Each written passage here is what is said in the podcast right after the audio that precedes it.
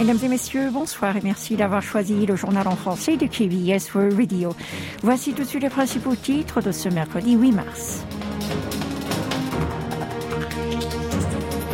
Visite d'État de Yoon Suk-yeol aux États-Unis en avril. Le président sud-coréen reçoit le ministre saoudien de la Défense. Séisme, une troisième équipe de secours va se rendre en Turquie. Et enfin football, arrivée du nouveau sélectionneur de l'équipe sud-coréenne.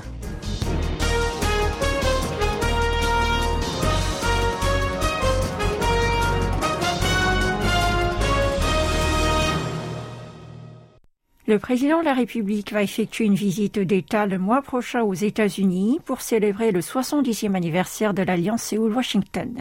Il s'agira de la première du genre pour un numéro 1 sud-coréen depuis 2011 et du troisième sommet entre Yoon Song-yeol et Joe Biden. Le bureau présidentiel de Yongsan a déclaré mardi que le déplacement aurait lieu fin avril et qu'un dîner d'État est prévu pour le 26 avril.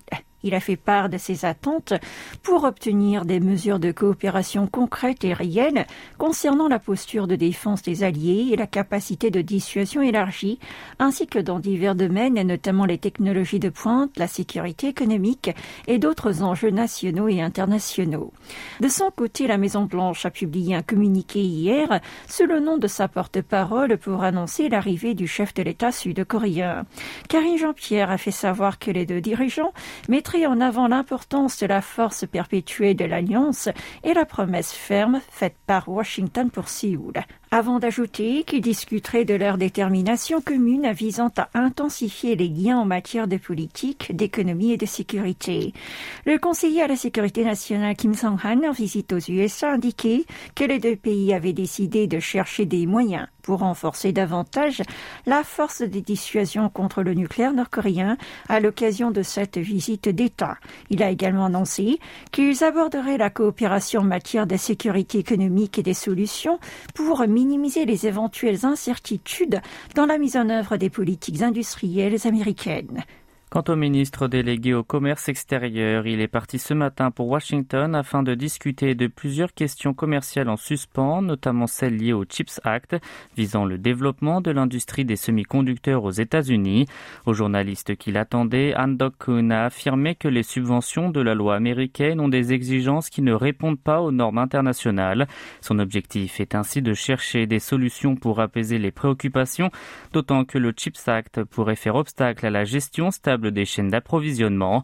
Quant à sa rencontre avec des responsables de Samsung Electronics et de SK Hynix, à la veille de son départ, le ministre a refusé de détailler leur discussion en disant que celle-ci contenait des secrets commerciaux. Durant son voyage de trois jours, Anne rencontrera de hauts responsables de la Maison Blanche et du département du commerce des États-Unis. Le président sud-coréen Yoon Song-yeol a reçu mardi le ministre saoudien de la Défense Khalid bin Salman Yongsan. Lors de cet entretien, le chef de l'État a affirmé que cette visite, qui fait suite au sommet sud-coréano-saoudien en novembre dernier, permettait de rehausser d'un cran la coopération bilatérale en matière de défense et d'armement pour en faire un partenariat stratégique tourné vers l'avenir. Une a déclaré que la Corée du Sud et l'Arabie saoudite pourraient obtenir des effets de synergie si elles partageaient leur expérience et vision sur l'innovation de la défense. Il a appelé les deux pays à renforcer leur coopération pour la paix dans la péninsule coréenne au Moyen-Orient et dans le monde en tant que partenaire très important dans l'économie et la sécurité. Son interlocuteur a déclaré que les deux nations développaient une coopération sans précédent en matière d'économie et de défense sur la base d'une solide de compréhension mutuelle et que la visite du prince héritier Mohamed Ben Salman en Corée du Sud en novembre dernier avait permis d'élaborer davantage cette collaboration, avant d'espérer que Séoul et maintiendront leur partenariat de manière concrète et solide. La Corée du Sud enverra bientôt une troisième équipe de secours en Turquie, ravagée par de terribles tremblements de terre le 6 février dernier. Le personnel soutiendra la construction des résidences temporaires des sinistrés. Le ministre des Affaires étrangères a annoncé ce projet aujourd'hui en s'attendant à ce que le déploiement de cette troupe apporte du courage aux victimes du désastre en leur fournissant une base de vie durable.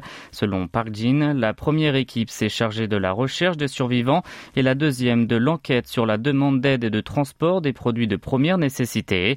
Il a souligné que c'était la première fois que le gouvernement assistait à toutes les étapes de l'assistance, allant du sauvetage des victimes jusqu'à la restauration des dégâts depuis 2007 lors de l'élaboration de la loi sur les secours d'urgence à l'étranger.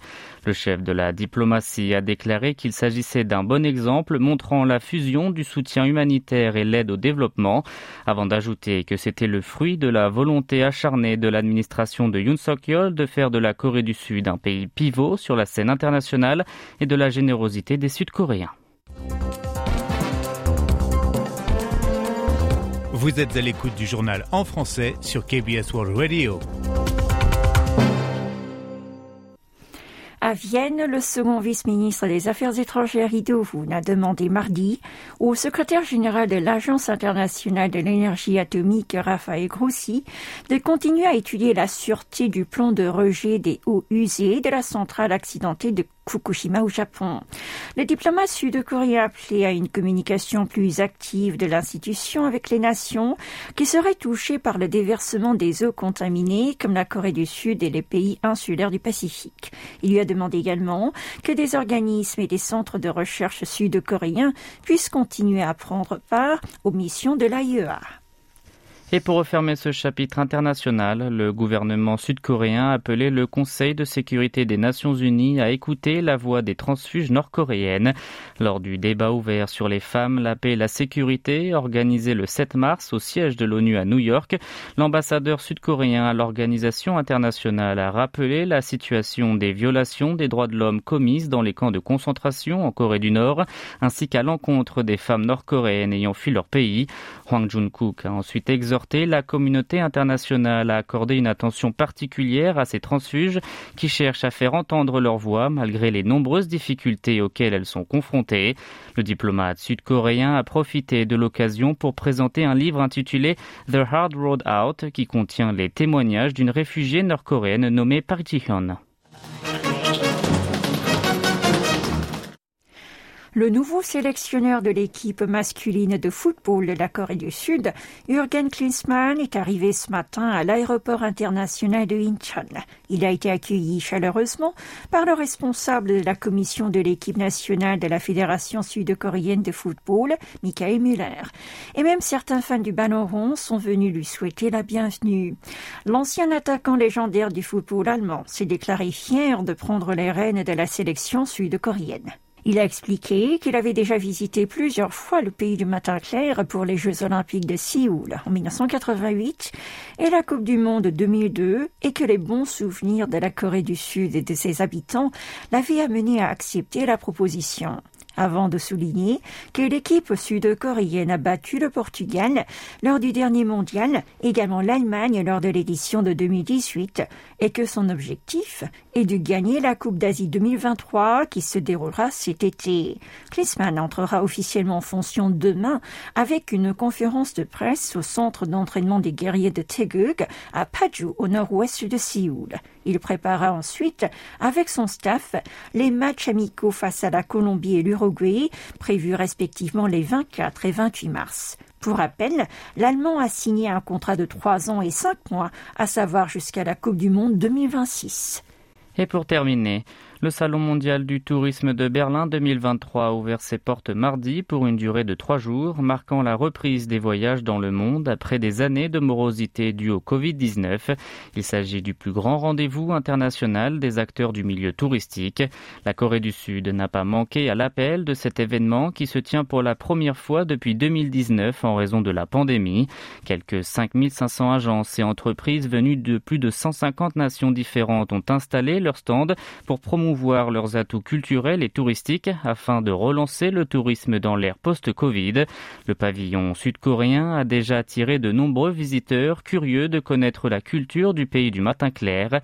Beaucoup sont interpellés par les diverses activités participatives organisées sur les lieux, dont notamment des jeux inspirés de la fameuse série Squid Game. Certains visiteurs s'amusent notamment à communiquer avec un guide robot à l'aide de son écran tactile et à se prendre en photo avec lui. C'est aussi l'occasion pour la Corée du Sud de faire découvrir au public, au-delà de ses films ou dramas, des éléments de sa culture traditionnelle comme le hanbok, le vêtement traditionnel ou la calligraphie. Le pavillon sud-coréen a par ailleurs reçu la visite de la maire de Berlin, Franziska Giffey, qui a manifesté son intérêt pour la culture coréenne. Lee Ji-hwan, vice-président de l'Office du tourisme coréen, s'est réjoui de cette popularité en affirmant que ce salon permettrait de montrer au monde entier les nombreux événements culturels magnifiques du pays, peu connus jusqu'à présent chez les Occidentaux.